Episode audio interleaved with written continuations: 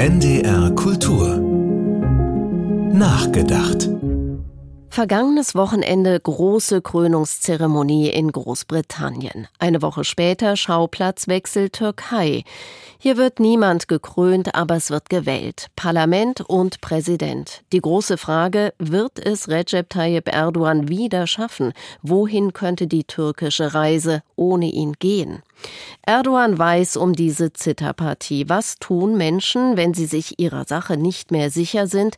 Alte Faustregel der Küchenpsychologie. Frauen schminken Lippen selbstbewusst in grellen Farben, wenn die wirtschaftliche Lage schwierig ist. In gewisser Weise analog zu Erdogan. Er trägt Fliegerjacke und Sonnenbrille, zeigt sich kämpferisch mit geballter Faust, in jedem Fall mit entschlossener Miene. Seit über 20 Jahren ist der Staatsmann an der Spitze seines Landes, erst als Premier, später als Präsident.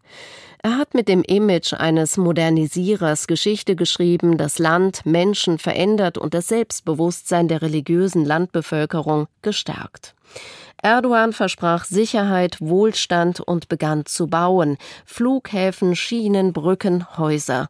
Das ist das eine Narrativ. Das andere ist, säkulare Frauen ärgerten sich über den allmählichen Islamisierungskurs. Das Kopftuch war aus den Universitäten verschwunden, jetzt sollte es wieder aufgesetzt werden.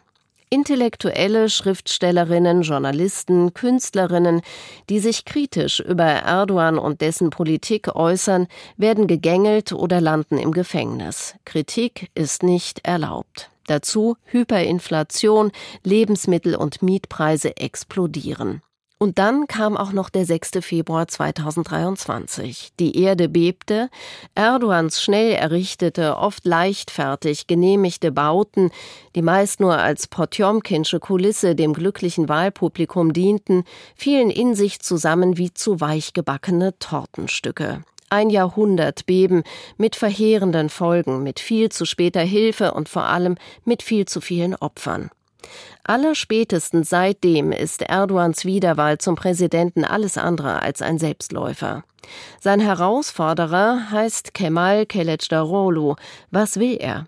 Er will dem Land wieder mehr Demokratie einhauchen, will es weiter fit machen für die EU, aber er wirbt auch mit dem Versprechen, die vielen Flüchtlinge aus Syrien in ihre Heimat zurückzuschicken. Dafür ist er bereit, in die Manege zu gehen, um Verhandlungen mit Damaskus aufzunehmen. Mit solchen Vorhaben könnte er bei der türkischen Bevölkerung punkten und Stimmen holen, selbst wenn er international für Unruhe sorgen wird. Und Erdogan? Würde er eine Niederlage akzeptieren? 2014 baute er sich einen Prunkpalast, machte sich selbst zum Sonnenkönig, Insignien der Macht, die von heute auf morgen bedeutungslos werden könnten. Kemal Kılıçdaroğlu wird mit dem Tausend-Zimmer-Gebäude fremdeln. Im Moment lässt er sich am liebsten für Social-Media-Ansprachen in seiner heimischen Küche filmen.